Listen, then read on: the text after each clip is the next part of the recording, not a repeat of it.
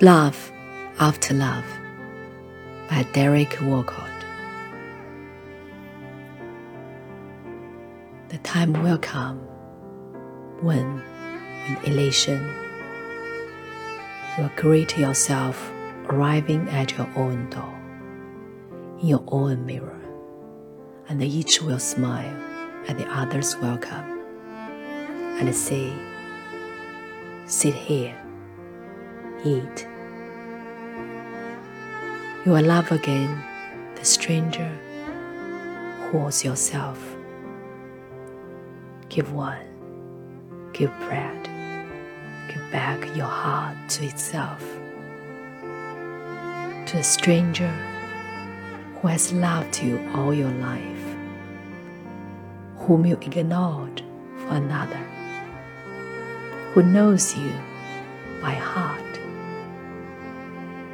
Take down the love letters from the bookshelf, the photographs, the desperate notes. Peel your own image from the mirror. Sit, feast on your life